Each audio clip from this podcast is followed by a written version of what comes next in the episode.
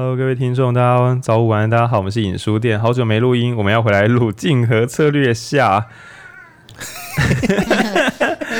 贝贝猫跟大家问好，好，那有常爱听我们书店的这个老朋友就会知道，说每次说什么再来录完下集这件事情，基本上都遥不可及，很难得的。我们今天真的要回来录竞合策略下，那我们也直接预告下一集，就是就是我们会录那个艺人公司这本书，因为有听众在后台问说，我们好像每次偶尔都会偷偷开这个艺人公司的玩笑。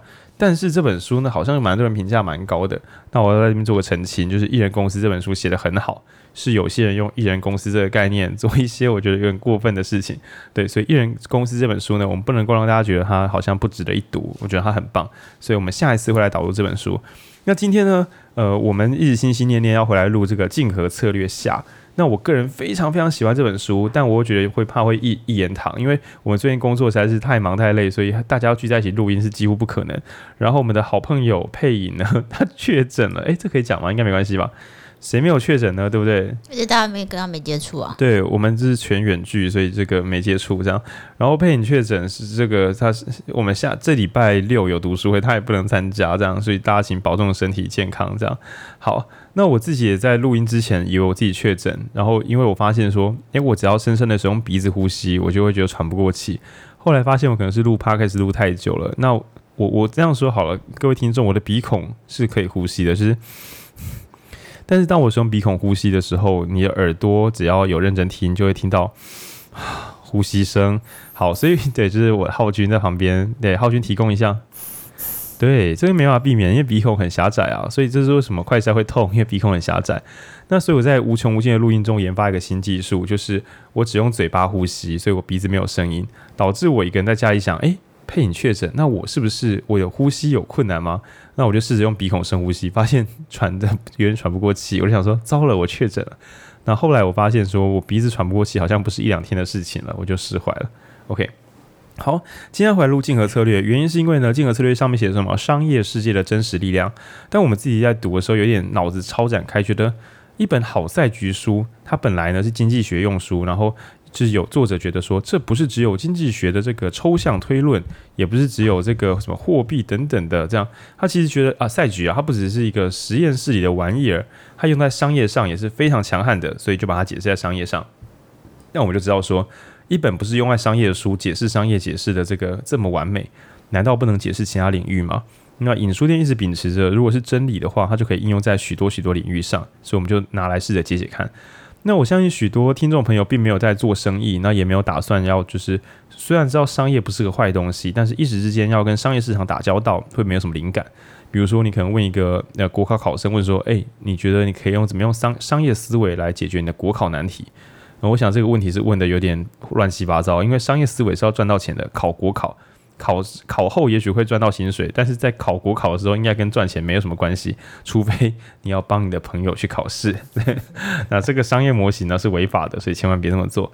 那总之呢，我们就开始想说，诶、这套系统如果用在生活上会有帮助吗？那所以我就跟身边的亲友收集一些生命难题。那今天呢，我们准备了三个常见的年轻朋友生命难题。那我们会试着交给这个没有读过书的浩君来用蛮力解解看。那我们自己，我跟文君也会试着用竞合策略解解看。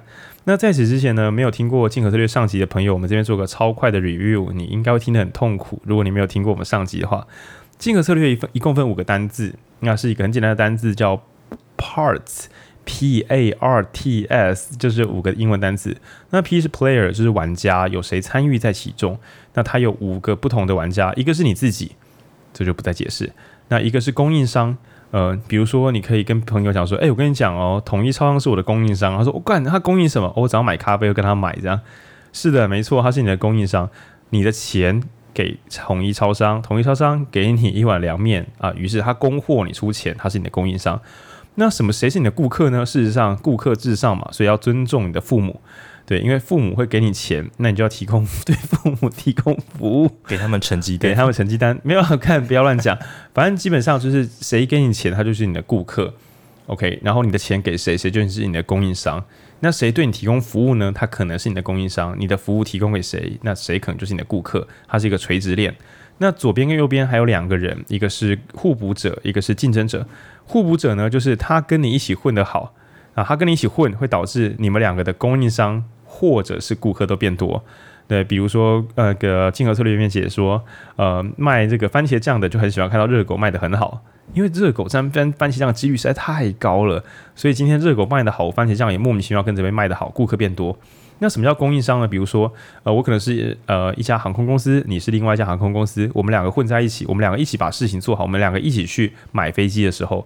这个就是飞机的制造厂会因为说，哎，你们要买这么多台，那我这个订单就是你们可以 share 一些费用，本来的开发费可以 share 给你们两个，所以总造价会，你们每个人的单价会下降一点点。那就相当于什么叫做互补者？比如说你朋友很喜欢吃饼干，你也很喜欢吃饼干，你的朋友就是你的互补者，因为你们可以一起去买大桶的饼干，这么简单的概念。那或者有些人会觉得说，我开咖啡店，你也在我旁边开咖啡店，你你这样子一搞，我们的生意都会变好啊。最好再来个五家八家。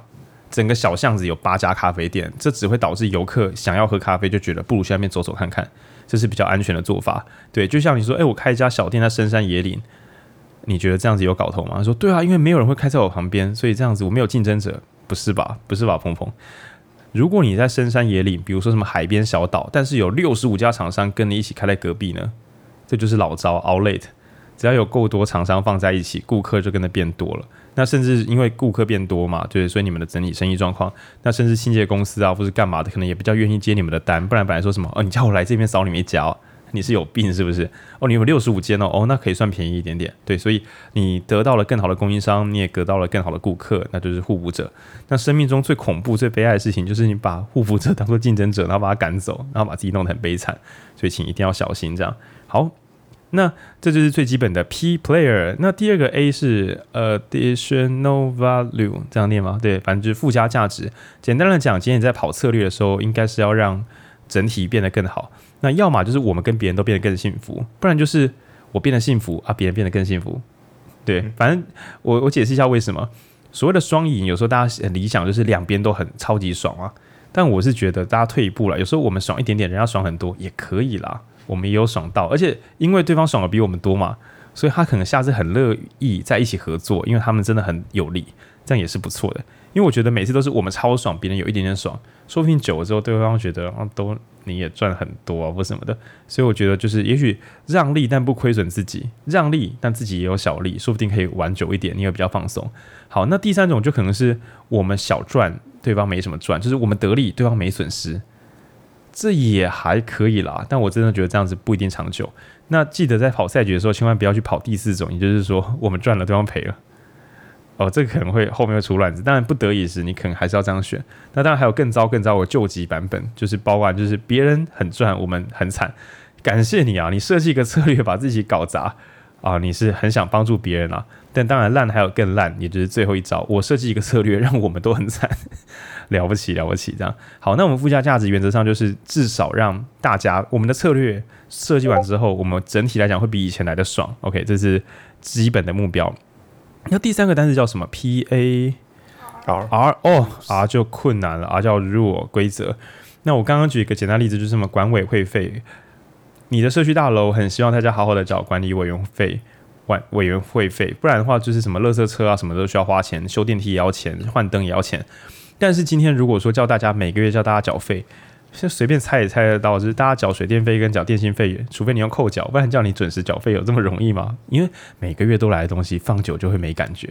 那所以今天想象一下说，我今天是管理委员会，我要每个月跟我的住户催会费，他一定会没缴，我就要再跟他讲一次。然后催会费其实明明就是住户做错，可是催久了，因为我身为管理委员会或者我身为警卫，其实我薪水又是这些人付的，我要跟这些人一直掏钱，压力很大。更糟的是，如果有人准时缴，有人不准时缴，然后贴公告说好多人没缴，准时缴的人心中就会想：哎呦，没有准时缴，好像不会怎么样。那怎么办呢？那说啊，那我们整年的全部人都给我整年度收齐，那就会被问说，那为什么钱要这么多，先放在管理委员会，我们不能慢慢收嘛？反正就父子骑驴。所以我听到最普遍的说，就如果你有住过社区大楼，有缴过管理委员会费的话，就知道最常见的做法就只有一招啦：年缴的八五折，或者是什么半年缴九折。因为先缴的人，如果看到有其他人。迟缴，你知道谁会迟缴吗？其实就是没办法一口气付完整年管委会费的钱。因为对我来讲，我付一年的钱八五折，靠我一个月如果是三千块的话，一年三万六，八五折好歹也是个三五千块，欸，很多诶、可是一笔钱诶、对，所以如果你手上现金够多的话，整年缴完其实是一个好选择。毕竟年化报酬率十五趴的投资没有这么好找啊。对，但是呢，没有每年缴完的那些人，可能人数会变少，所以催缴起来就没那么难。更棒的事情是，这个规则一设下来，一旦有人迟缴被公告，我身为一个整年会费早缴完的人，我会怎么想？我心中会想：哦，他们没缴，就是我心中不会有怨恨，说为什么我准时缴会费，这些人都没缴钱啊？啊，因为我已经八五折了。我就觉得哦哦，他们没缴，哦吼，我没什么感觉，对，因为就是他没缴，他会被催费嘛，啊，我已经打完我八五折，所以我并没有额外损失，我觉得还好。那对于管理委员会来讲，就是会费稳定缴交是最重要的，对。那其中稳定缴交的人不能不开心，不稳定的人不要太多，让他们好好去跟他们讨东西。那如果整个社区大楼几乎都缴完，剩几个没缴，其实跟他们施加压力又简单很多。他就不方便讲说，可是你看大家都没缴啊，为什么要这么早催？又不是缺钱这样，对，所以稍微调动一点点规则，可能就是结果就会完全不一样。那既有一个调动过规则，提早缴费的人，哎，私下开心多了。那迟缴的人，这个他会被催会费嘛，就是然后也没有什么的额外损失。然后对于收钱的人来讲，要催款的人变少了，工作量下降。对，那第四个 T 可以说是一个超级魔术啦，就是认知改变。那比如说。我还有半杯水，跟我只有半杯水。事实上，认知改变，这真的可以这样想象。就比如说，这个你晚上的时候加班，你老板要叫你加班，那你这个月已经加班第六次、第八次了。那悲悲观的你可以想说，干，我到底什么时候可以下班？乐观的你可以想说，哦，我们公司看来短期是不会倒哦。对，就比如说疫情的时候，对不对？被公司就是放无薪假的，你可以悲观的想说，靠要，这下我要怎么过日子？天哪，天哪！那你可以乐观的想说，诶、可以在家里面看影集，多睡点觉喽。好了，你们像像佩影，他不然确诊，我就跟他说，呃，你可以这个时候读读书啊，然后整理房间啊，静观自得，不一定就是跟社会混浊的社会大众接触这样。对，听到这段的佩颖，不知道会会笑不笑得出来这样。OK，好。就像那个陈时中，最近不是有人在问他说：“哎，你这样子疫情这样失守啊，你是不是要下台了？”不知道陈时中心中的认知是不是 啊？如果真的要下台，是不是可以放假了？终于可以放假。他从去年五月到现在，是不是没有在休假？对，所以说明陈时中他的那个认知就调整成：我进就是为国家努力，我退就是去放假。对，whatever。OK，好，那就是认知。那认知可以说是改变起来最便宜的，但是大家如果只是用改变认知来逃避问题，可能也不是很好。对，所以就是请大家斟酌使用。重点是你的认知改变可以带来就是真正的更多好处，而不是只有心理上感觉比较好一点点。OK，那第五个是什么？S。S 是范畴，范畴就很酷炫了。我这边不解释，好不好？大家去听上一集，我们等一下有机会再来讲。好，在我们长达这个十二到十三分钟的这个前言之后，我必须说，就是这是一本好课本啊。反正我就是强制跟大家再讲一次啦。对，多听没没有没有损失。那接下来呢，我们就来讨论以下的三个生活范例。好，第一题，第一题，第一题，你的薪水不多，但是房价很高，眼看。赚钱很难赚，房子又很难买，这下该怎么办？哦，这题我认为应该是很多年轻人，尤其是在台北工作的外地年轻人，就是你从老家跑去台北，那我想你一时半刻说还是回家工作，这个选项有点炫炮，这样对，我说哦，就不要想那么多了。我认为不要想太多，并不是改变认知，这是装死。你如果想出一个新说法，让自己快乐起来，这是改变认知。但如果是不要想太多，好吧？如果你心中想啊，不要想太多了，你就释怀，那是 OK 的。对，但请大家不要自欺欺人。如果不舒服，还是再动动脑。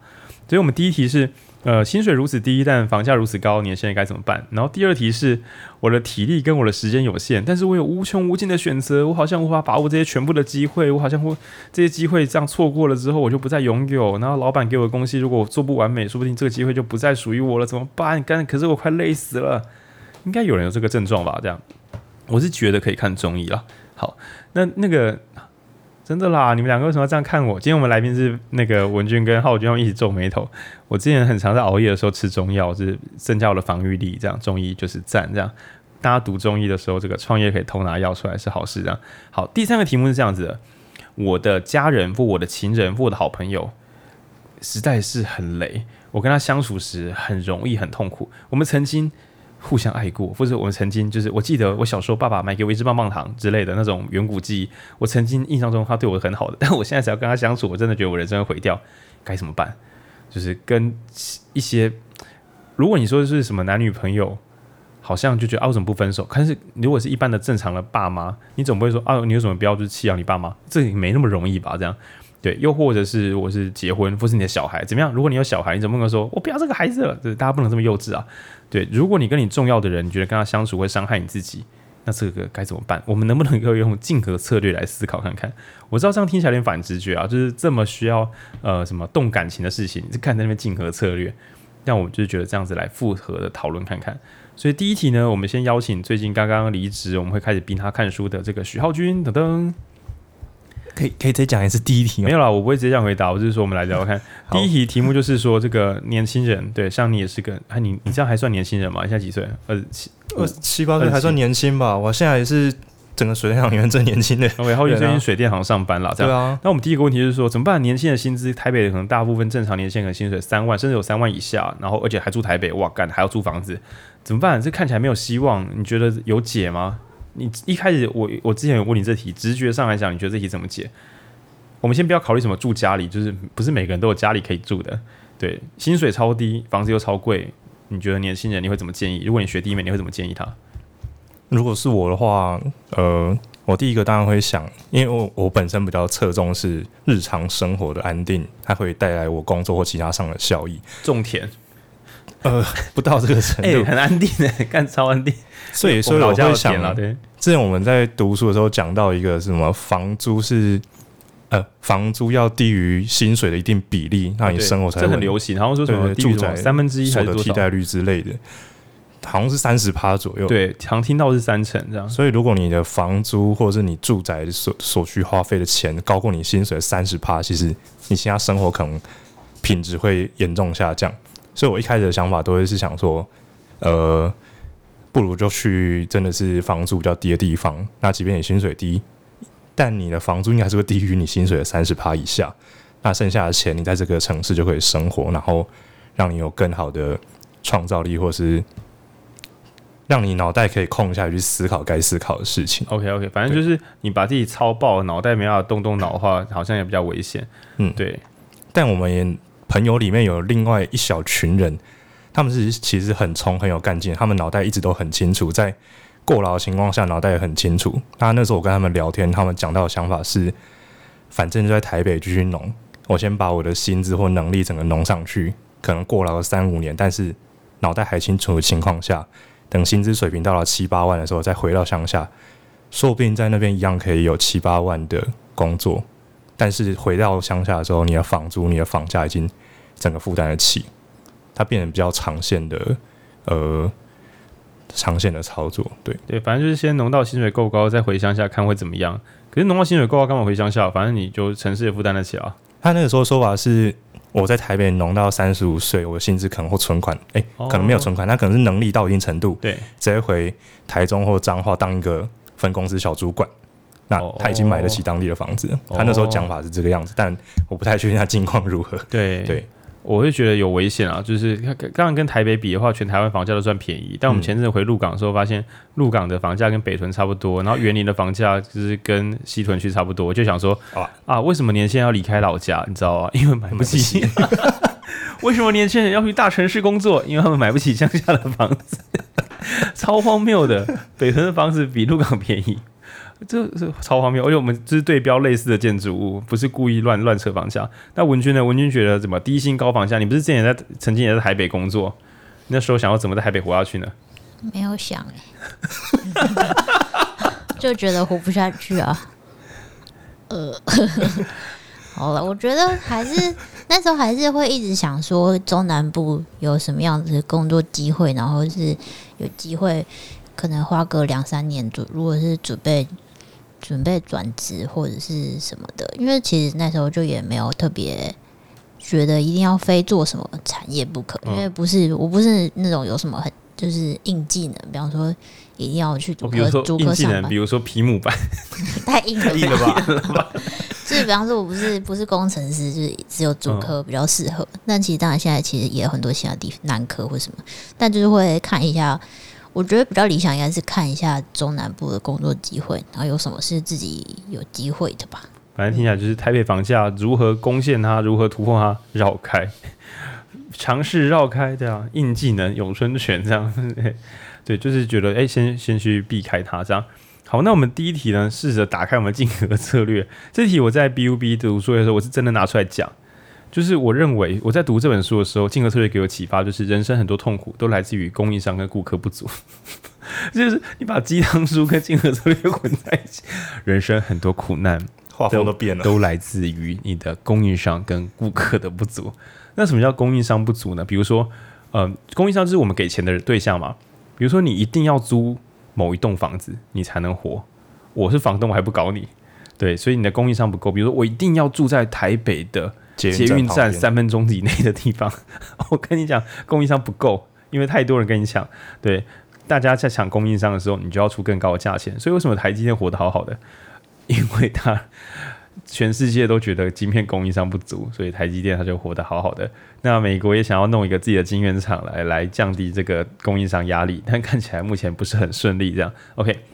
所以第一个，如果今天呢，你一定要住台北，那台北房价为什么不高？按、大家都说要住，它一定要高给你看啊！这样，你想象一下，你老家的有一栋小小的这个小老公寓，不知怎么的，有数以百个、数以千计的年轻人都故意想说去住你那边，住你老家，因为那边可能有一个这个音乐季产业，然后每两天会办一次音乐季，所以很多音乐工作者都去那边住宿了。那是一个乡下的树林旁边这样，然后呢，你的房子本来开每个月一千五都没有人要租。然后你发现说，某一天之后，那一个礼拜有四五十个人来看房子，我们摸着良心，你会涨房租吗？我一定涨爆，我一定会，我一定会问说，请问你们来干嘛？说哦，我们这边有一个叭叭叭叭叭。哦，好，那我知道，那我再跟我们朋友讨，我等下跟我老公空间最近在整理，啊，下个月再来再跟你讨论一下这样。然后我就可能开个六千，我发现说还是二三十个来看这个。管路有点问题，我们要再考虑一下，这样。然后到九千，干还是超多人。然后我可能会直到剩下一个礼拜，可能剩哎，那个礼拜剩七八户来看。然后那时候我已经涨到可能一万八。然后我想说，干，我本来是一万五，那只是我乡下破房子，现在一万八还租出去。他们还说，哦，我们会帮你，我可以签长约吗？好，好啊，啊，你说水电就是，哦，我们自己整理啊，好啊，对。为什么会这样搞呢？是因为本来没有顾客的我。刚刚不是说没有供应商会很痛苦嘛？就是没有房子可以住，你一定要住某个地方，你会很痛苦。那某种程度上没有顾客也是。什么是顾客？你各位听众，如果你不是自己做生意的话，你的顾客大概就是你老板，因为总不会对啊。各位顾客，你的年纪如果超过二十五岁，你的顾客应该不知只有你爸妈吧？就是我假定那个钱是从你爸妈之外的人给你的。那这时候呢，如果只有全世界只有一个人愿意给你钱。呃，我们其实就要扪心自问说，为什么我们不巴结他呢？就是啊，我有别招，我没有别招。所以以前的那种封建制度、帝王制度，为什么大家会对这个皇帝啊，或是什么，为什么要对体制这么尊重？主要是因为他可以弄得我没有别的选择嘛。那今天如果可以自由转移国籍的话，独裁国家又怎么样？我就要去哪里就去哪里，但没那么简单。好，那所以今天如果给我们钱的人，比如说租客，好，我在深山深山野岭三年，只有一个人来问，哎、请问你房子有在租吗？请。那我这个房租你方便缴就好，这样我有选择吗？我没有选择吗？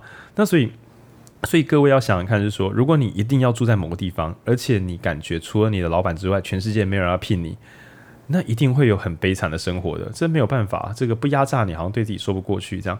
那所以，呃，我给年轻人的不成熟建议是这样子的：这个如果你有雄心壮志，另当别论；但如果你想要安身立命的话，试着不用在台北也可以。赚到你喜欢的薪资，一旦你成功了，比如说我我不是在台中工作嘛，演出店这样。假设有有朝一日我录 podcast，或是我做线上的一些策展工作什么的，诶、其实我现在就是就是我如果我在台中工，但是我的工作不是一定要在台中，就是我只是住台中，但我的工作收入跟台中其实关系不大。这个时候我偷偷搬回鹿港，其实根本就不会有人发现。那于是我的房价某种程度上更安全。我不是说全台房价不会涨。我是说，你想涨哪里，我都有地方跑。我觉得我还算安全。那此外是选工作，如对我来讲，就是领一份薪水是很不错的。那当然，对中医师来讲，有很多很多人来看病也是很不错的。但是如果有朝一日，全世界人都变健康了，就很像去年发生一个神秘悲剧，就是呃，据说耳鼻喉科的业绩跌了三成以上。那原因也是因为大家戴口罩。所以我们刚刚讲，就是天呐，戴口罩本身是耳鼻喉科的竞争者。虽然耳鼻喉科医师都很良心的跟你说要多戴口罩，但他每次这样建议你戴口罩，就是在毁掉他们自己的财务基础。伟大，真的伟大。但也不会有耳鼻喉科医师跟你说，其实不戴口罩不会怎么样啦。干，这真的太坏了，这职业道德说不过去。OK，所以嗯。如果你可以设法增加你的供应商，也就是住的地方广一点，像我看到蛮多年轻朋友都已经毅然决然去去桃园买房子。虽然大家会觉得啊，可是你为什么不买个新北？因为很贵啊，废话，我桃园买个呃三房两厅还是八百，尤其是两三年前还是个八百万。对吧、啊？我现在住的这边北屯这边也是从六百喷到八百这样，但是想也知道住桃园，如果你工作区在台北的话，住桃园搭个机捷撑一下是还过得去的。那更不要说如果够多台北酷炫年轻人都跑去蹲桃园的话，桃园又会产生有趣的新市镇，说不定最后你就是你们整群朋友在桃园，然后厂商还要从台北跑去桃园找你们也说不定。OK，所以增加自己的供应商跟增加自己的顾客，嗯，接下来可能就是如果有灵活脑袋，还可以想想互补者或什么的，但我一时没有什么想法，这样对。然后接下来我们来讨论这个政治型的讨论。大家都买不起房子，所以你可以想说，我身为一个贫穷年轻人，我买不起房，谁会跟我站在同一阵线啊？其他买不起房的年轻人。那假设你可以就是号召，你不用发动什么政党哦，你只要能够连署个三十万、五十万人，都是年轻人说我们觉得买房子很困难，希望政府很在乎社会住宅，这五十万个人就直接公然亮票说。谁设宅政策只要说好，或是这五十一百万人说哪个城市只要设宅照进度盖，我们就盖谁，现任的就盖他啊，你没有完成我就盖别人，而且我们就盖第二大党，我们没有第二句话。你弄到五十万人、一百万人，呃，说不定这一大群没有房子的人，就是你们会一起逼你们的供应商做出改变，这样对，这是有可能的，这是有可能的，对，所以有时候就是呃，朋友可能就在就在你身边这样。OK，那我以下开个玩笑说，什么年轻人这样子工作不够，工作很难，薪水不够。事实上，你哪些地方缺工，其实那些缺工某种程度上就是你的黄金供应商，对，不然因为黄黄金顾客啊，黄金顾客。你可以想象，今天你卖一个汉堡，然后有人在你门口敲门说：“你居然没有卖汉堡？我想问你有没有吐司边？你吐司边我也跟你买了，好不好？这不是黄金顾客吗？就相当于是有些产业说，你不用有经验，你只要人来就好，一个月八万，拜托。”那当你原生的生活过得苦哈哈的时候，你还拒绝这种顾客，我会觉得有点心高气傲。对，像浩君身为这个东吴政治对的这个校友，他现在也是当个快乐水电工。对，那因为他愿意当水电工，所以这瞬间这个世界的顾客对于他来讲，这个世界的顾客变多了。本来可能是那个呃政政治系的话，本来应该是助理或者是竞竞选助理之类的，就比如说是立委助理、议员助理。那或是 NPO、NGO 相关，或政治工作、写作什么的观察家，但是浩君现在发现，许多社区大楼都成为他的顾客。为什么社区大楼 要找一个政治系的人？他为什么政？为什么社区大楼要付钱给一个政治系的学生？浩君，你觉得为什么？因为我会修他们的水电，对，因为他产生了一个新技能叫修水电。可是修水电的这个技能会不会让浩君失去这个讨论政治的能力？不会。所以等于是他开了一个第二技能之后，顾客量变多了，对。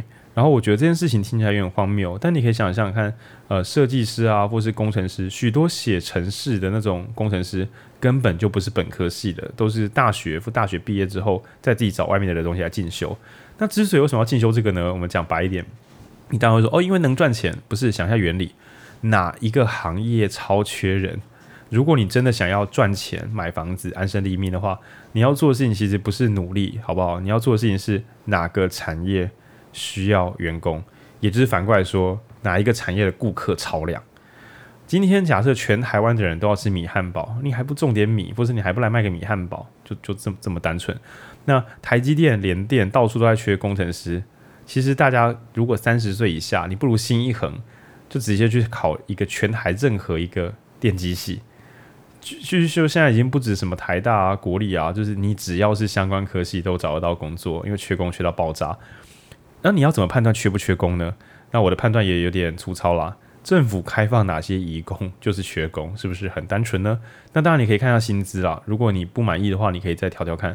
但是如果有些产业你看那个薪水你也还算喜欢，然后政府又打算开放移工，那表示那个产业很绝望。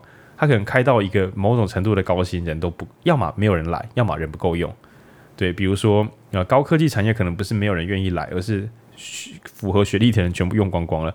然后还把之前蔡英文好像有一次在那个呃有公开讲过说，希望好像是在某一个企业的某一个什么茶会或是什么公开的典礼的时候说，希望电机系未来改成三年就可以毕业。就是他直接讲说，资工或电机某些学系不妨让大家寒暑假不要放，三年就毕业。你看讲这种话，其实有时候学生可能会想说啊，为什么这么夸张？就是其实讲给企业，让企业认知说，有了政府也觉得这是个问题，我们的毕业生产能不够快，很像你玩《世纪帝国》为什么产兵现在速度不够快这样。那你你如果侦测这些情报的话，相当于是知道说这个地方的顾客已经在门口敲门，希望你卖个吐司边都好。对，可是我们有些产业是这样子，比如说独立书店找买书的人，那就是呢，我们把汉堡都煎好了，然后等到下午汉堡都凉了，还卖不出去。对，那这时候我们当然也可以说，为什么不努力？对，但是就是你的人生目标是努力的话，当然是可以努力，但不然的话，我们就会建议你去找一个连你的吐司边都想买的产业。对，会比较简单一点点。所以假设我现在是二十岁出头，我就会想办法去跟家长、跟同想办法打工赚钱，或者去借钱，让自己成为区块链工程师。因为我难以想象，就算加密货币或是局部的 NFT 后来泡沫好了，我还是难以想象十几二十年后，就是区就是这几年内或者十年内，区块链写软体的能力会是一个不值钱的能力。我难以想象，因为据说现在都缺到爆爆炸。因为根本就没有这个学科学系，所以人才都是从就比如说某些呃商业组织开班授课，然后勉强量产出二三十个人，然后里面可能又只有几个人比较资深，所以等于是产能严重不足。因为大学现在还没有办法大量的复制这个技能，然后需求又乱膨胀一通，几乎所有企业都会想知道怎么写智能合约，或怎么发 NFT，或怎么写协议。对，那就是写一种程式嘛，这样你就想象说，在大学以前的某个黄金年代，会使用 Excel 的人。各行各业都抢着要，因为觉得会开电脑、会算式算表就可以解决很多问题。可是你可以想象，这个技能在当时的大学生一定想说：就这样，就这样，没有人会啊，就很爽啊。那我们可能会觉得啊，以前长辈好爽好爽哦。但说不定我们这个年代也有常有那种以后的人看说：干太爽了吧！你就上虾皮卖卖东西就赚很多钱哦。对，那时候啊，你为什么那时候不卖？说我，我想想想，我我他说啊，所以那时候很少人在用虾皮，或很少人这样露天拍卖吗？没有啦，我也蛮常用那个在买东西的啊。你为什么不要去开个小店？我我我想说，就没想到 诸如此类的，就有点可惜。对，好，那是关于第一题。那第二题呢？这个题目就难了很多。我的体力有限，我眼前的工作机会是无限的，我的事情做也做不完。那我能力好像已经崩到极限，但机会一直掉下来，我很累，而且很痛苦，但是我不敢停下来，因为我怕机会会。远离我，我相信，尤其是台北的听众朋友，如果你还是学生的话，会非常有感。你会看到有很多商业组织好不容易开了实习，你拼死拼活抢进去，但是里面对你来讲蛮好的训练都会不会让你轻松啦，所以你可能蛮累的。那你就陷入两难，就是我如果放烂一点点，感觉会不会就是被黑单？可是我再拼下去，我觉得我有一点快受不了了。对，那或者是说你已经正职工作，就可能在一些你。面试好久还面进去的企业，然后你感觉每天都在耗竭，可是你又怕如果就是这样退出，会不会什么都没有了？对，然后更糟的是，你的本业已经烧快燃烧殆尽，那你在下班划手机时，你又看到啊，Web 三好像也很不错啊，干现在人家好像又在谈什么什么东西，薪资无限，但是你的体力、精神力都已经耗到边界，怎么办呢？我们先从浩君开始，怎么办？如果是你，会怎么办？你会怎么建议的学弟妹？其实我，嗯、我一开始在想听到这题的时候，我就卡关，就想怎么会有选择太多这个问题。然后我们只是后台聊过之后，发现啊，原来是我的视野太小，根本就没有想过那么多可能性。对，但但呃，以我自己的话，我还是倾向于就是呃放慢步调，或者呃，我我觉得眼前的机会不会是唯一的机会。那甚至如果你在此刻拼，然后不小心翻车，导致自己呃身体或某些健康因素严重受损，可能未来会失去更多机会。而且我也觉得，只要你是一个足够努力，然后当然有思考过基本策略的人的话，你先前努力过的东西是会累积下来的，它是没有那么容易就消失掉，没有那么容易就让你跟社会脱节的。所以我觉得有时候一时的放慢脚步，重新深呼吸，休息一下。或者就是不要把自己绷那么紧，我觉得，懂，这是可能。浩俊的建议就是说，其实大家不用这么怕确诊，你稍微染个疫，十天假期，再加上七天的观察，静下心，好好让自己步调慢下来，而且老板不敢说什么，没有人敢在这时候说：“看你故意的哦。”我怎么会是故意的呢？没有人需要为了自己的确诊而道歉啊。对对对对，所以如果需要放慢步调，静下心想一想，你平常可能很怕拒绝人，人家说你要不要再来参加什么什么？啊，你那天要干嘛？没有没有，啊，那来啊。好，如果你是这种人的话，嗯，不妨去公众场合大口呼吸。呃，抱歉抱歉，机管局如果有听到的话，就是那是一个概念上的开玩笑，我们没有这个意思。我们讲一点正式案例。好了，这也不是实际案例，就是我刚好最近在重看《排球少年》的漫画最后那一段。如果你要干嘛？你要干嘛？你要干嘛？你要讲《排球少年》最后一段吗？我还没看。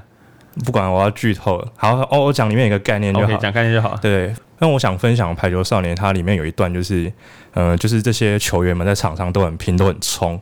但是这些球员们，无论你多么想获胜，当你身体状况有问题的时候，一定要停下来休息、看病、看医生，好好吃饭，然后好好的让自己可以再次回到球场上。就是不要为了一时的胜利，或者是青春，或者是梦想什么的，把自己身体砸掉。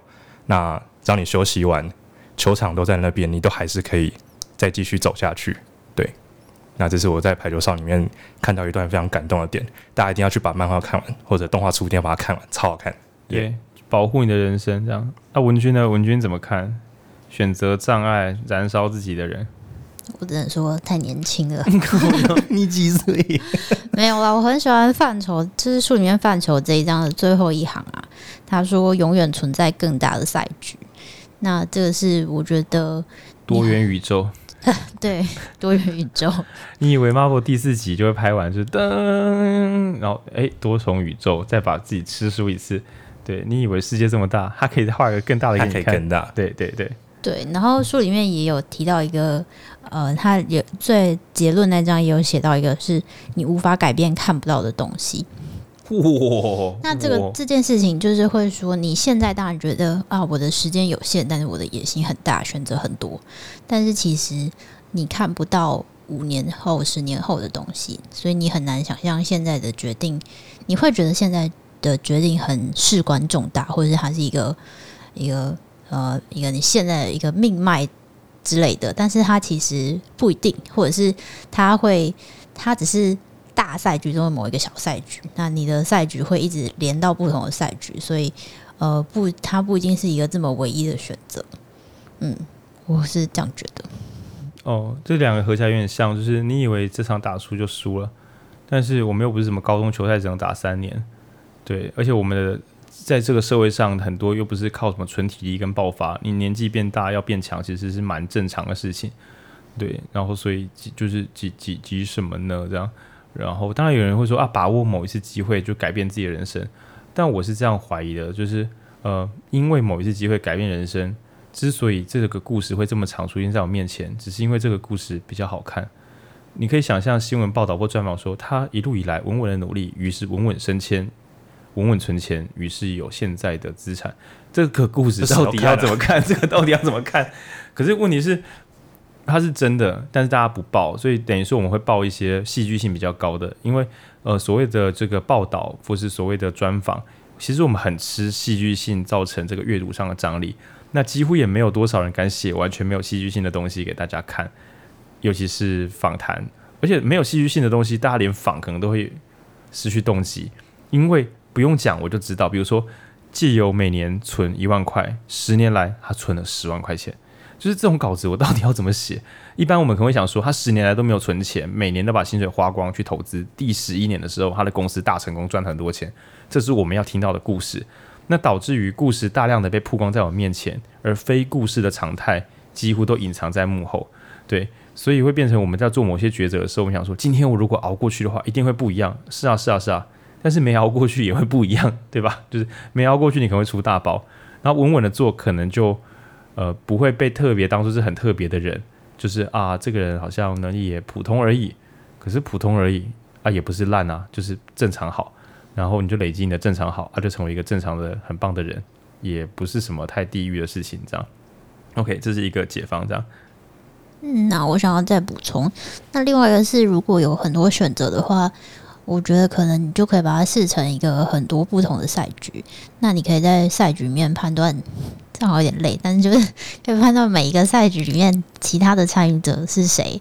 比方说，你是选了一个很窄了，然后就是你的顾你的顾客跟供应商会变窄的职业吗？还是呃，或者是呃，可以跟呃你喜欢的朋友一起工作，因为他是你的互补者的职业嘛？等等，就是可以用这些角度去呃判断你所拥有的可能，比方说四五个机会。对，你可能想说全部的机会的掌握会比较好，但是可能会因为你的精神力用现用尽，所以。你的附加价值根本出不来，因为你每个根本就玩的不开心。那这时候不妨就是每一颗都检查一下，哪一个局的供应商跟顾客比较多，而且你比较喜欢这样，或是他们顾客跟供应商可以带给你的附加价值比较多，或是你可以拥有最高的附加价值，对对对对对，比较需要你，人家比较需要我，或是我可以为大家做更好的选择，我可以让大家，我可以帮上更多人的忙，那我就留在这边。那有些地方我好像也不知道自己在玩什么啊，不妨不要去玩，反正玩了也很累。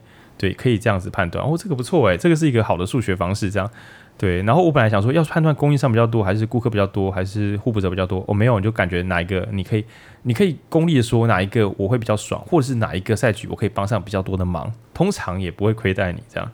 对，我刚刚听了这点，我恍然大悟啊，因为这这个问题其实我想过了，我现在就是一个身兼多职的状态，其实我就是在每个职业里面都在试。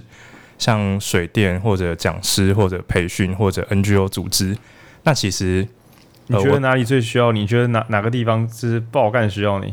呃，我我会反过来想，哎，就是呃，我会算我在这几个行业里面，我各自的 PR 可能会在多前端哦，甚至也会计算我在这边的成长速度会不会比其他好很多。像我觉得我在 NGO 里面成长可能有限，因为我的起步可能对于其他已经投入政治工作人来讲，我很难追上他们的进度。嗯，但我水电这一块有可能入行，甚至从新手从零开始入行才一年多两年，然后我观察我目前的收入或能力状况，我觉得三五年我说不定就可以成为领域里面的前端工作者。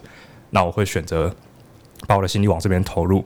那或者讲师那边的话，我可能想，哦，那我的对手可能是谁？我追得上他们吗？我我心力是够的吗？攀上去吗？但除了这几个判断之外，我还回到刚才浩宁第一开始的问题，就是如果你超累了，你该怎么选择？我甚至会在三四个选项里面选择其中一点五个，但是又多留一点时间让自己休息，以确保我在水电的成长里面是可以继续维持这个成长曲线。所以我自己个人还是觉得，呃，休息一定要放一点，然后从其他职业里面选一个我的成长或者我能力在这个行业里面。排名最前面的，对，等于是文军是算说哪一个赛局你可以提供最大贡献，然后浩军的算法是在以时间为范畴的话，就是这个赛局有没有可能随着时这个短中期之内，我有没有可能突飞猛进的成长？我不用现在很前面，但我成长曲线长得很好，那在这边投时间显然就是会很有帮助。但当然也有个前提是我在里面成长是不是可以给我带来附加价值？因为有些行业薪水是很难涨的。那讲讲简单的，你的成长不会让你的公司赚到更多钱。那公司就很难发更多钱给你，好单纯啊！但是因为水电工基本上你的成长，呃，就是包含技术上升，所以更可以接到更困难的案子，然后或者是满意度导致再增加更多客户，还有做的比较快，嗯，做的比较快也很有用，还有不用回去从头修一次，你就可以省下一一倍的工时。那这些都使得收入会显著上升。那再加上是很神秘的水电这行的，以一般客户的角度来讲，水电供应商不足，也就是好的水电工超缺，超级缺。对，然后比如说呃，愿意多讨论一点困难议题，就是说困难议题是配电啊，就是有些水电工有技术，可是他就想做他会的事情，他没有想要再多跟你讨论一些五四三。可是可以一个口条不错，然后一个东吴政治的水电工，稀有度应该是 S 加。那于是，在这个巧合之下，本来浩君当讲师可能是中等，甚至跟真正的专业老师来讲偏弱。但是如果浩君的水电这一行走得很远，而且走得很前面的话，这个时候讲职涯发展，好像又产生一个新的质变，他的 PR 又重回一个可能至少到 A 这一段，因为很少有人是走非本科系，而且只走出一条很棒的道路。对，就是这又可能是一个新的可能。OK，那反正就是我觉得，呃，那我现在讲一些比较离。跳跃性的想象，我们刚刚不是讲说我们超累吗？我就想说，可恶，我的供应商就是我自己，就是体力。我之所以这么累，是因为都是我在做。有没有可能我把这些工一些工作送给一些做这些工作不会太痛苦的人，甚至我给他钱？比如说我的案子有一些是别人包给我，不只是公司，然后我把一些案子包给别人，钱也给别人赚，我付钱给他，我就变轻松了。事实上，这时候你本来只是想要委托给你朋友，弄到最后你搞不好自己开公司，因为事实上就是我不擅长的事情交给供应商，我给他钱，他给我服务。皆大欢喜，所以我只要找得到能够把这些事做完的人，当然在我不要穷死的情况之下，把事情包出去，我可能会建立一个更完整的生态系。我称为缓冲融合，只有你会做，跟你的朋友可以帮忙做，你的安全性跟你可以接的最大业务量就不太一样。对，然后第二个就是我我一样一样是顾客，当你有很多选择的时候，你应该就有个认知，很多人好像，当然如果他们就是怎么讲，就是供应商或是顾客关系，就是很多人会把钱给你。很多人会把工作让你来服务他，诶，这个时候我为什么忧心忡忡？奇怪，为什么忧心忡忡？你不应该因为你有很多很多选择忧心忡忡的，你应该也不是叫你拿桥去刷北蓝，你应该想说，我应该要有得选吧？对，那包含可能有些地方你的工时爆量上升，你应该有一种感觉是这里应该蛮需要我的，所以如果我真的很棒，拜托给。自己一点点小小的休假，应该是有机会的吧？但是我不确定，再看情况这样。对，那或者是互补者这边，我一时比较没有灵感，那我会就后面的规则这样。那比如说有些时候你完全没有选择，然后就是你觉得选择太多很痛苦，然后这时候你会觉得你的别无选择来自于你有无穷无尽选择。那这时候也许你可以给自己一个实验说，那如果我某些事情不做，过一个礼拜我就很后悔，我再回去做，这样好不好？你可以对自己下一条这个规则，说不定你一个礼拜之后就觉得干真的没差，欸，没差。对对对，这是可以的。就像刚刚浩俊前行的提要的时候问我说，规能够定规则，像刚才讲说管委会或什么的，好像是很有权有势的人才可以定那个规则。那我就会觉得，也许不方便改变别人，但也许我们可以界定那条线在自己身上。比如说，你可能最近在考某一种国考，或是重考班。那重考这件事情对你来讲很吃力，你喜欢跟人互动，喜欢创造思考，可是重考这件事情就是完全不，他没有在鼓励互动，也没有在鼓励思考，他就是解决你眼前的难题。那你很痛苦，可是你又觉得考上某个特定的国考或者是某个特定的学系，对你的一生好像很有帮助。那于是这种时候最煎熬啊，拼也拼不下去，放也放不掉。那这种时候呢，我听过蛮多人都会采用某一种规则，至少我听过好多次了，就是最后一年。在某一个真的有点烦闷的边界，你也知道你不可能无穷无尽努力下去，于是你跟自己说，再一次，或是再一年，没有的话，我就会离开他。那这个时候，其实你会对自己产生一个巨大的能动性，就是我的人生由我来掌握。对，我可能可以冲过这个难关，也可能不行。那不行，那我也不会被困在这里。又或是如果你的父母是你的主主宰者，他说你一定要给我考国考，也许可以跟他说。爸妈希望我考国考，可能希望我有某一个稳定收入。那如果我能够在没有考国考的这一年或两年内找到一个怎么样怎么样的工作，薪水提到某个水准，能不能够相信我可以自力更生？那我就不再考国考。对，你可以设法跟有权有势的人谈你的规则，看大家能不能双方能不能接受。这样，对对。那又或是说，以一般民众来讲，民主国家为什么很重要？是因为当这个国家大家不开心的时候，民众可以集结起来。去跟有权有势人谈规则，那因为最后是靠选票选出来的结果，那所以呢，除非大家怀疑什么选举机构不公正，不然集体意志改变规则都是民主国家最大的红利。比如说，如果台中市啊，我我做台中啊，台中忽然说什么要封城，我就会想说，那就看他是不是年底没有要选。但是在没有什么选举的国家，他明天要封城就封城，你能怎么样呢？对啊，因为眼看你是没有改变规则的能力，那于是呢，那种地方的人民就会改变认知。就 好了，这不再多提这样，对，所以很很多人会说，为什么中国的脱口秀好笑？我觉得是因为他们多重认知的这个能力远超过一般正常的民主国家，对，所以那个幽默是发自内心，来自底气，来自骨子里，就很像是饶舌音乐必须出生于底层，去抵抗命运才会有那个深刻音乐。那中国是幽默，我个人认为是民主国家台湾实际上难以企及的。对，你有得骂政府，为什么你要讲地狱梗呢？对，这个是。它不是一个必然需求，干讲偏了啦，看这段好听啦，但是这有点太嘴了，拍谁拍谁。好，那是关于努力。那当然调整规则是是有可能的，那改变认知也可以。比如说我们刚刚讲，嗯、呃，你觉得干我怎么会有这么多多事情做不完？哎呀，那表示你还算是个大家都需要你，都喜欢你啊，对。那讲一个这个，如果学弟有在听的话，我想跟一个学弟小对话，就是我有个学弟家里是开那个很彰化很有名的连锁面包店，然后就可能会他就在脸书上写说，他加入一个团体的时候想说，哇，这里人都好强啊，牛鬼蛇神，我跟不上大家。但好像到一个特定的时间点的时候，不知道是被提醒还是自己想通，忽然想说，哎，我竟然可以跟一大堆比我强的人在一起生活工作，我有我什么问题都可以问他们，真的太好了。你看，这就是认知改变，小小认知改变产生截然不同的效果，对啊，然后就就这确实改变认知，并不是逃避现实啊，有可能是你重新塑造你的现实，然后让你发现原来自己以为的现实，其实这个观点是有缺陷的。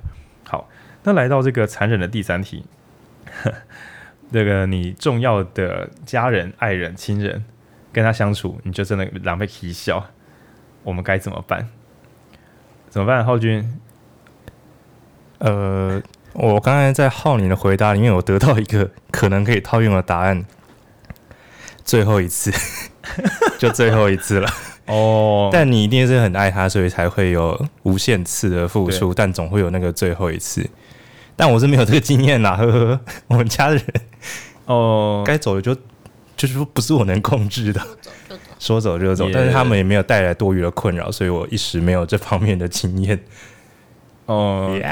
我记得阿妈那时候在那边北兰，然后什么骑车摔到水沟里，然后那种我真真的某一天我就觉得我不会再回去，时时候到了，时候到了，对对对，所以痛苦比较少。但是在交往的时候，我倒是没有遵守这个规则，就是 就是蛮嗯，但我觉得这种事就就很互相啊。我的话，我会觉得可能是看能不能找到互补者吧。比方说，以我来说。我就觉得我一个人如果很困难的话，我就会希望我哥可以跟我一起，因为我哥很棒，我哥什么都会，我哥什么问题都能解决。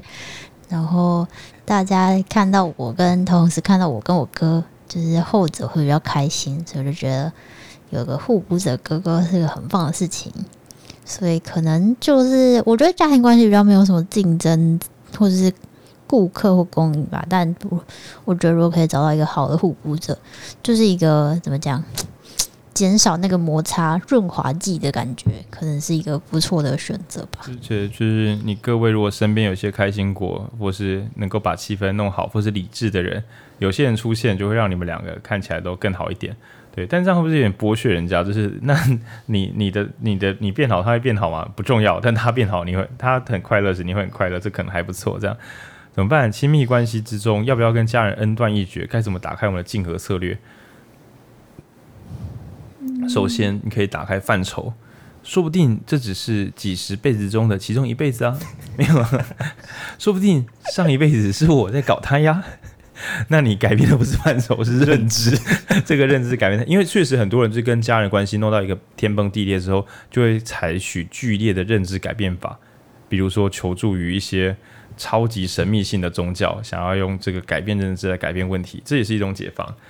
其实我也觉得那未必是会失败的，有时候大家就还真的被你搞到皆大欢喜。所以你要看的是这个认知改变之后，双方是否幸福感要上升，还是你们因此越陷越深，越来越痛苦。那刚刚刚那招感觉就不要想说是他在折磨你，而要想是你这辈子在还债。我有有些人这样真的是会好过很多，因为其实宗教我。我 前方红灯，我觉得宗教很多时候是借由调整认知，让人们可以在这个世界好好的过下去，接受这个现实。嗯，比如说你重要的人过世了，很痛苦，怎么办？过世就永远见不到他，所以也许会产生一个认知，说，呃，我们会轮回，我们有一天会再相见。对，那也许这个东西可以安慰人心。那也许过几十年后，你觉得不会啦，走了就是走了。那个时候你放弃了你的旧信仰嘛？但其实是你的认知已经可以再重新调和，你可以用。这个不会轮回的家人，也不会使你感到痛苦了。你已经度过那个最摇晃不安的时刻之类的之类的。嗯、那所以，我以前会觉得说，宗教信仰都是一个这个这个迷信啊，伤害身心。后来觉得不是啊，就是有些时候你的理智运算怎么样都跑不动，有一个东西可以寄托，让你可以撑过那个呃，就是竞合策略，对不对？就是你可以借由改变认知，来让你身心变安顿，让你可以好好做人做事，不要伤害自己，也让就是家人不要担心。哇靠！改变个认知可以有这么多好处，你怎么能够不改？你怎么能够污蔑宗教？对啊，尤其是那种因为命运的无常，所以失去某些东西，然后你还跟他说你理智运算，这就是会嘛，就是会抽到刚才在几把小这样，就是为什么不能够让人好过？你的理智造成伤害，那这个理智到底有什么有什么屌用，对不对？为什么不让大家即使不理智，但他变得幸福，对啊，所以为什么有些年轻人会吸毒？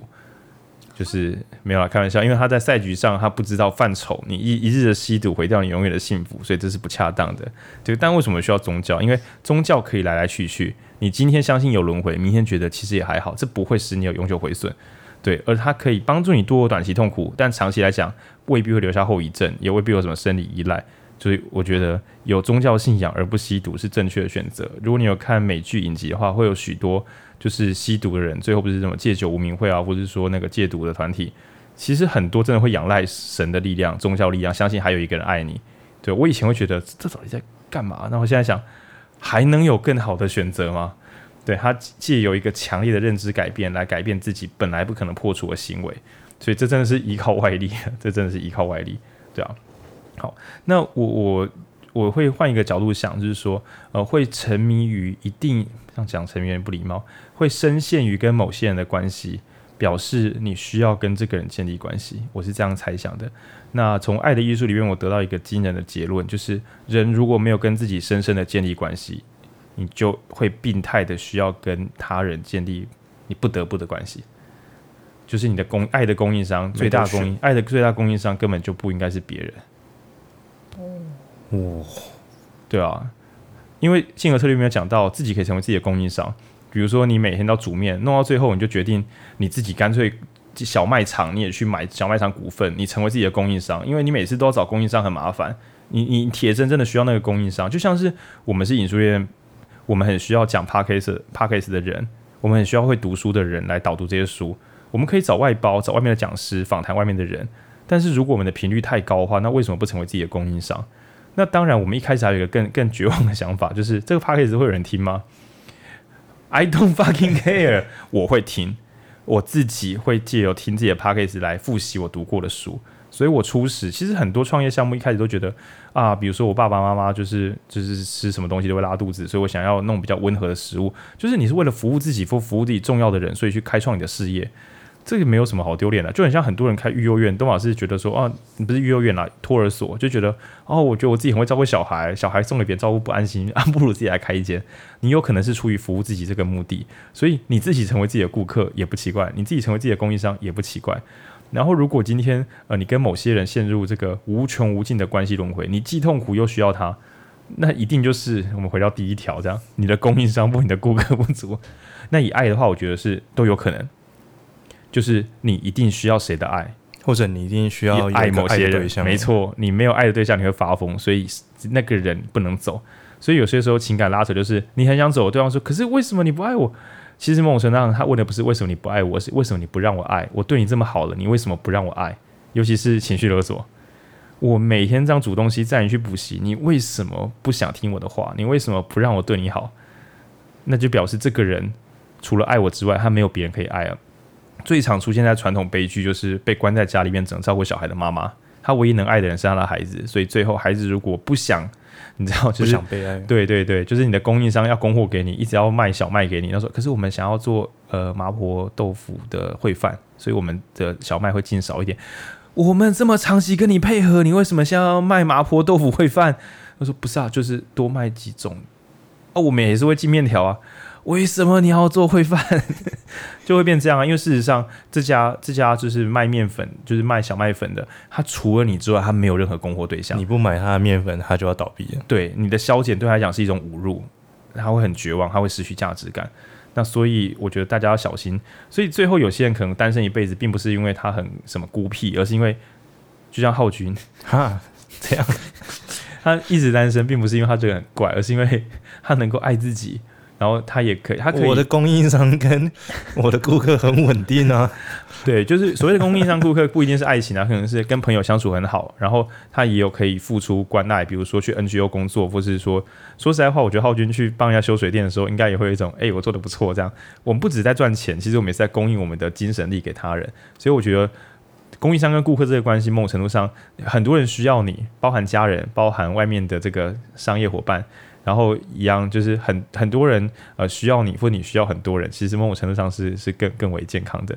对，那就是我我觉得呃关系纠缠都很可能是供应商跟顾客的 出了问题。那所以什么叫互补者？有些朋友跟你在一起，你就会觉得哇，好多人需要我，好朋友，他开拓这个世界对你的需求，所以可能是顾客变多了。那有可能是有些顾客会让你知道说，其实你的钱还可以花在很多不同的地方呢。就像，也许你可以本来你只会喝咖啡，但有些朋友跟你相处之后，你就说，原来我还可以去逛女仆咖啡店，那就觉得，诶，我花花钱的地方变多了，开拓你的视野。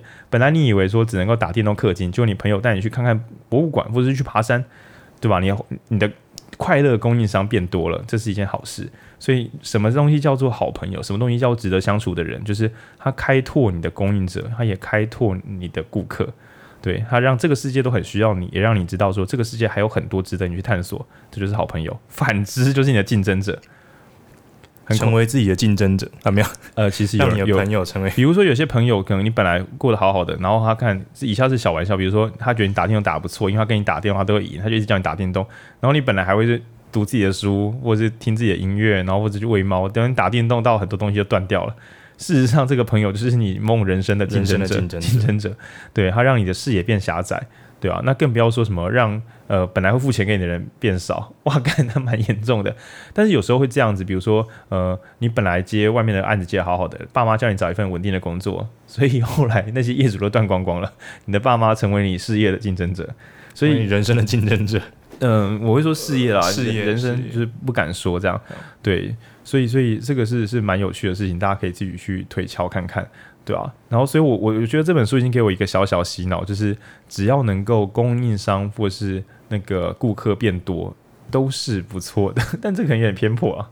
那我要再补充一个，就是这本书啊，它其实讲一个很重要的重点，我们上一集也有讲，就是叫他我中心，就是。想一下别人在想什么，超难的。这个这个超难的啊！但我觉得，如果有时候也是可以应用在在，就是像刚刚讲的，虽然刚刚讲比较像是自己去探索自己的供应商是谁，顾客是谁，但是如果因为有时候是你已经搞清楚了，但是对方就是很烦，所以你也可能想一下，因为就像我们我们在讲上一集的时候，有时候你需要知道不一定是供应商的状况，你要知道是供应商的供应商的状况，或是顾客的顾客的状况，所以有时候可能是。也许是可能是你的长辈啊，但是其实其实真正造成这些问题的是其他其他长辈亲戚，而不是真的只是你长辈本人的问题。超大的，没错。可是赛局就是我懂了，我懂了，我懂了。你的爸妈一直想要叫你回去干嘛干嘛干嘛，对不对？送一只猫给他养，因为因为他本来只能供给爱在你身上，他现在有别的东西可以爱了，哦、他就安稳了，他就安稳了。替身之术，替身之术。哦，他如果一只不够，就再多送几只给他。然后，比如我一下子乱讲。你的小朋友很不想要回阿公阿妈家，因为他很喜欢自己的朋友。但是你的小朋友很喜欢猫猫，然后你的阿公阿妈就是你爸妈很想要一天到晚打电话照顾你，所以你就送一狗票猫。我送你狗票猫是个很奇怪的样子，你就送一堆猫给你的爸妈。于是你的小朋友就是：“我要回去阿公阿妈家看猫猫。”赞啦，干超级天才，超天才，干超级天才！你真的是你的换位思考跟你的那个 player 已经玩到极限，因为你忽然发现说怎么办？人跟人的情感到底要怎么样才能够安稳呢？猫，猫 你的范畴扩大了。你发现这世上的系统不是只有什么人跟人情感，甚至是你让你的爸妈去打电竞，后来他们就懒，有点懒得找你，因为他们说：“啊，我们假日去练团。”看太屌了，太屌了！他找到新的地方可以投注心力，过年的时候还不会太尴尬，全家可以一起和乐融融的打传说对决。我靠，真的蛮厉害的。对，你以为你爸妈一定要爱你，但其实是他需要有东西投注精神，才会使他不至于觉得有空转感。对，所以就是让他有健康的关系，送一台脚踏车，所以叫一堆朋友跟他一起骑脚踏车，他就半年没有打电话给你也说不定。对，这还是比较就是有智慧的做法，这样。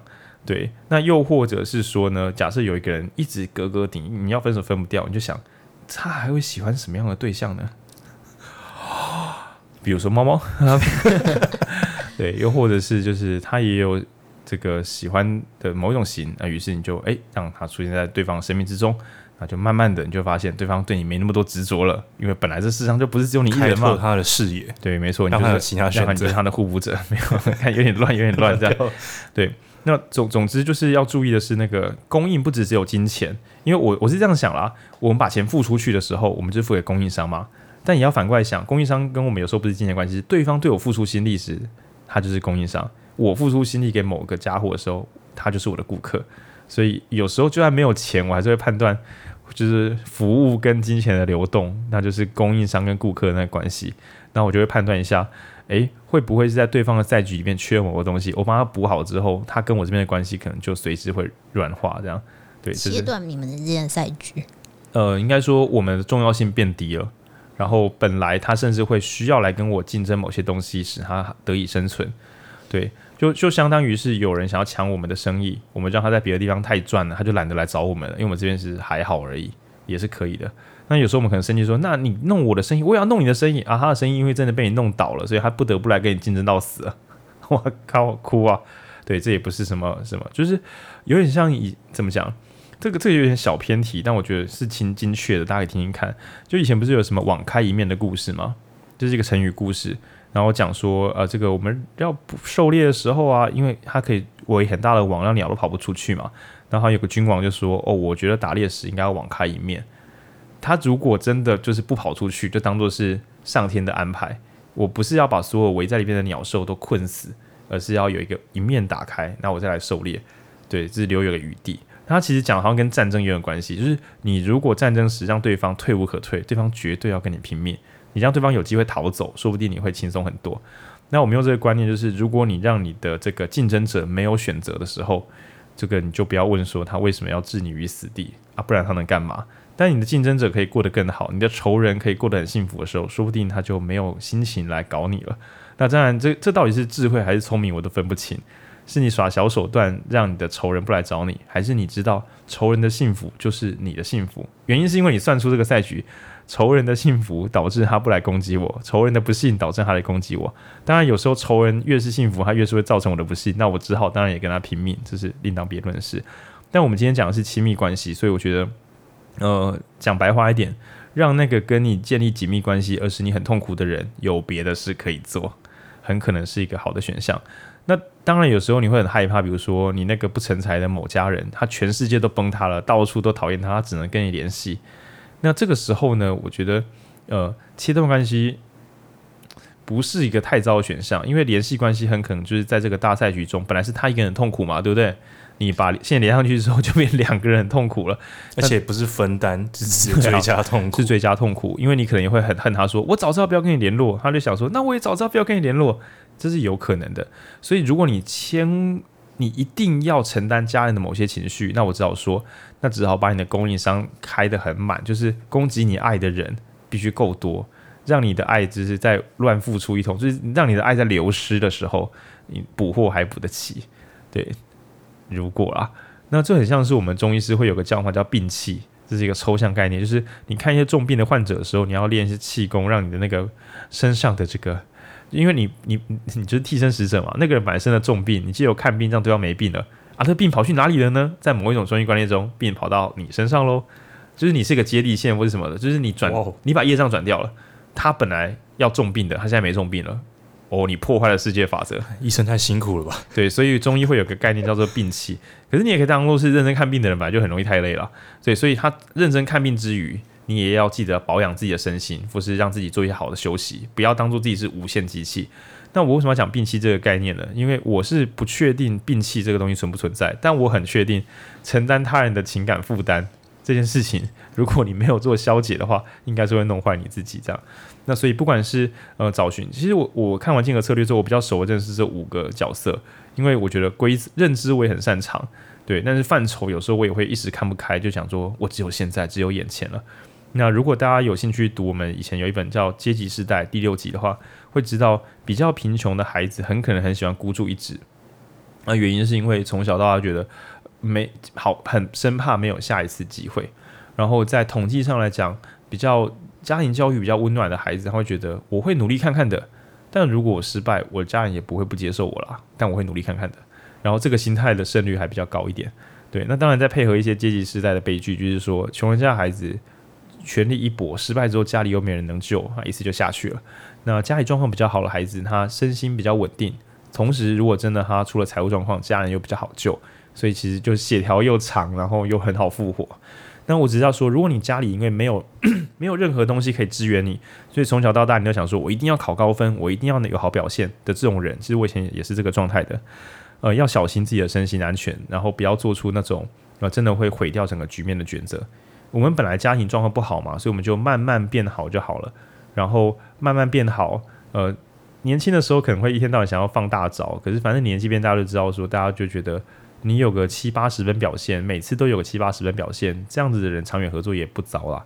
但以前我们可能会觉得，不是一百分就是零分啊，对，没有九十五分的话就是不及格啦。这样，那这个心态你就要确保你的良率够高，因为活得越久，有时候大家蛮吃良率的啦，倒不一定会吃你的爆发力，不一定啦，看场合。对，总之是都是有选择的。那小心不要因为过去你的爱的那个供应商不足，导致你在爱人的时候又想要把全部东西倒给别人，这也是有毛病的。这样。我刚才聊这段，我特别有感触，就是爱的供应商这件事情。那其实我大概有身边有一小群朋友，就是四五个朋友是关系很紧密的。然后我们我们自己内部有聊过这件事情，就是因为我们其中一个伙伴是社工，他现在没有当社工了，对，因为他就是付出到自己烧掉的感觉，然后才决定转职。那我们其他伙伴就是总是在不同时期有遇到各自的状况。但从很早开始之前，我们就有一个协议，就是也不算协议，就是我们会互相呃给予彼此支援，爱彼此，然后让彼此在遇到难关的时候是可以透过别人的，透过我们这几个伙伴爱，让他可以撑得下去的。但我们一开始提到这个概念的时候很好笑，我说我们这是爱的储值，我把我的爱储值在我这些伙伴身上，等我有需要的时候，他可以帮我挡刀。那我觉得这其实也是呃人际经营上。很重要一环，你越早去把这个东西经营出来，你因为我们不晓得未来哪一天我们会遇到这个爱会被抽干的时刻，但如果你有办法先，这很实际耶，是社会安全网的好友形态。对，因为我刚刚想的都是关系，然后我一直想说，重点是要爱自己，然后所以我就觉得你要成为自己的公。你是不是都没有朋友？我。比较没有像你们这么长，就是建立关系啊。但我也是有我的朋朋，对，对你有自己的，对对。但是你有自己的供应商，这个讲法比较安全的，因为就是有点像说供应商跟顾客关系嘛。那你可以换换个角度想说，我们可以成为爱的合作社啊，不一定是商业思维啊。商业思维就是上下游的那个整合供应链嘛。对对对。那你可以成为爱的合作社啊，就是我平常对大家付出一点，然后有需要的时候大家对我付出一点，因为这个利率比较低啊。嗯。因为你跟一些不熟的人跟他讨爱。比如说女仆咖啡店啊，或者酒店啊，你跟他们讨爱，利率就很高。他们不一定会给你啊，不是啊，你会得到一个很花钱，不是利率，利率很高，所以你要付出很高的代价才可以拿到一点点爱。对，那、啊、你你与其这样，不如平常就是爱你的朋友，啊，你朋友趁他们难受的时候爱他们，我们利率就会比较低 啊，就互相没有，就互相，就是你借着他的时候，你也不跟他讨嘛，他借你的时候，你他也不跟你就是要求偿还啊，大家互相。可是这行，我觉得你是因为网络上有一些老朋友，大家还互相联络。对。然后这一招本来应该在传统邻里，就大家都住很近，从小到大家都住在同一个地方，然后都互相认识，就是有这个社会安全网。嗯。但随着大家全部都搬到六都旁边，大家可以试试看跟隔壁的邻居聊个天。我是没有这样过，一次都没有。就像即使我在那边住三年了，四年了。嗯更不要说搬到大城市里面，什么一两年，就是根本就不太可能跟人家建立什么任何关系，因为身体会觉得很尴尬。嗯，那既然跟邻居关系是很尴尬的，那不如就跟你的网络朋朋们定期就是有一个聊聊天，嗯，开一个朋友废物聊天群组也没关系，大家在里面贴一些废文。我们的群组超废，里面超多地域梗或者政治梗，但呃，这一开始大家其实也没想到，我觉得反发起的，就是起起点是算是我发起的，因为。其实我相对于他们其他几个伙伴，我生活上安定，然后对我对自己的爱供给很完整，于是我有心力可以发现他们有这个需求，我有心力发现我们有这个需求，于是慢慢的把爱充能，充能到一个我们四五个人都是很安定的情况。我没有想过可以这样做，我一直以为就是要什么定期一起吃个饭啊，定期去爬登山这种，就是一起打羽球这种稳定的朋友团。但其实你只要跟你的熟悉的朋友们开个网络群组，时常在里面拉赛，你就会有一种有人陪着你的感觉。哎、欸，这个超便宜的，我们可以一起干掉疫情呢。反正全台都有嘛。对对，然后我觉得这个好处是，呃，就算你的家人或是你重要的人一时之间让你很难受，你还多一个缓冲空间。你想也知道，就是比如说你的爸妈跟你叫叫你给他钱，可是你已经给他很多钱，你觉得很烦。一种版本是你没有人可以讨论，自己撑过去，成为自己爱的供应商，好了，蛮厉害的哈。这样，那另外一种是有一群这种朋友可以陪你聊聊天、干干聊这样。然后你又不用担心说他会不会有一天离开你，因为工作职场没有，因为这些朋友就是快变一辈子好朋友，就是一个欢乐群组这样。啊，这种事情实在是很棒哎！我看到很多那种什么威士忌广告或什么，都会一堆老男人在那边碰碰杯这样。事实上，他就知道说，要卖威士忌就要该卖卖给有朋友的人了。比较多人喝这样，对，好，这是一个玩笑，就是说他感觉上来讲，过一个年纪最珍贵的事情就是有一群人还会互相照顾、互相扶持。对，然后我觉得，嗯，这件事情从年轻开始，不一定一定要什么生意事业伙伴啦，就是彼此互相关怀照顾也是很不错的。对，哦，这个就断赞哦，赞哦。对，好啊，刚刚以上就是我们的一些浅谈啦，不敢说是什么什么有用的大道理这样，那只是想跟大家讲《竞合策略》这本书，真的去买来看。虽然看的时候你可能会想说，我看的时候全部都是商业例子，根本就没有生活。对，因为书名叫做《商业世界的真实力量》哦，就是拍谁？对，只是我们是觉得竞合策略，不管是知道你的世界有不同角色，它是一个十字架，大家可以画个阿门，就是上面有这个你的供应商，下面的顾客，左边有你的竞争者，右边的互补者，这样阿门，这样十字架这样。那有这种不同的角色，那小心不要把竞争者跟互补者认反了这样。然后此外你也知道说，重点是要取得附加价值，大家快乐一点才是好策略。再动动脑想想看，那或者是呢，改变规则，借由一些规则，规则要干嘛呢？让不守规矩的人可能会受伤害。然后让努力的人可能可以得到更多好处。那这种规则是让大家就是有点像安安全网，比如说就是呃前面讲的，如果你提早缴费，那我们就给你打八五折；如果你不缴费，我们只好一直催缴你喽，诸如此类这样。对，那第四个是那个啊、认知。那有些时候根本事情没有这么糟，是我们自己判定它是糟的。那最后一个是范畴，想想看你的时间，想想看你的社群，在台北市找工作很痛苦的人，没有人想到台北之外有工作。这是真的，这是很多人这样说啊，这样我要怎么找工作？就是我在台北如果找不到工作，那台中的水电工会不会其实都不缺人呢？到底在想什么？怎么会？对对，那我刚才想个很极端的例子啊，我知道他很痛苦，但我我听说那是所有那种债务危机而且专业能力不足的最后防线，可以找准船工。对吧？想要月薪八万不是梦，而且消费比较不会乱花钱，你连网路费都省下来。哎呀，那反正你一个月用不到几次网络，包吃包住这样。那事实上，我就是前面讲到的，所有那种超级缺工的行业，很可能都是你职涯的一个破口，就是你没有想过，但那边显然缺人。对，那就是刚刚讲这个这个职涯，就是 P A R T S 对范畴，就这五种这样。然后我们刚刚讨论三个议题，分别从你的薪资跟很不够高，但是你的那个。呃，住宅花费，不管是房租还是买房子，又贵得不得了，那可能是提高你的供应商跟提高你的顾客的总量是有帮助的。那我们刚才提到说，那如果你的选择太多，但体力太少，其实某种程度上你也可以成为体力的供应商了，就是去练练身体，好不好？放下一点工作，休息就是你的体力供应商。对，你就是睡得太少，你知道可以怎么办吗？睡多一点，像废话一样。但事实上，你的供应商问题一天不解决，就很像你想卖面条，然后说面不够，这样我怎么卖面？多叫一点面条，我说可是我不想多叫面条啊，面卖少一点，或是面卖贵一点，我还能说什么呢？对啊，但就是有些东西是不可奢求，比如说呃你的面店，然后这边没有什么水，水一直断，然后说那我我的水一直断，然后我也不能够叫瓶装水、桶装水，那我能怎么办呢？你赶快把你水管修好，不然你就不要开店了。然后比如说你身心俱疲，越工作越讨厌，又没好睡觉，然后说我这工作该怎么做下去呢？就做不下去啊！在讲什么？你的供应商就是，如果睡眠，睡眠是一个无法取代供应商啊，没有人在代为睡觉的。对，那所以就是 注意一下，在更大的范畴中，你有更多的选择。然后还有就是调整认知也是一种做法。然后确定你的供应商不是睡觉，是睡觉，就是你就让他吧。对，你不能改变这个事实啊。那最后我们讨论说，如果有那种爱得很痛苦的人，不管是男女朋友、老公、老婆、小朋友这样。对，然后或者是说你的这个爸妈是一个地狱爸妈，你该怎么办？那我自己的想法是借由供应链的调整，让你自己成为自己爱的供应商跟爱的顾客。对，然后浩君觉得，嗯，也许可以有爱的互助会。那文君刚才讲什么？文君刚刚的讲法是爱的互补，互补就找到一些互补者，让这个你在面对一些困难难题的时候，有些人会让你们更容易一起被爱，或是更不容易就是出包等等的。然后要记得挑一些会扩展你世界的朋友，不要随便让某些人，不管是爸妈、男女朋友或朋友，这样谁让你的供应商跟顾客变狭窄，你都要小心。这样你的人生选择变少，就是你的自由度就越低，自由度越低，就越有可能被世界搞。对，就比如说你一辈子都是有一个技能，然后月薪二三十、五十万，听起来很不错。但是如如果这一行有一天会有终点，那你要么捞快一点，赶快去做个定期定额存款。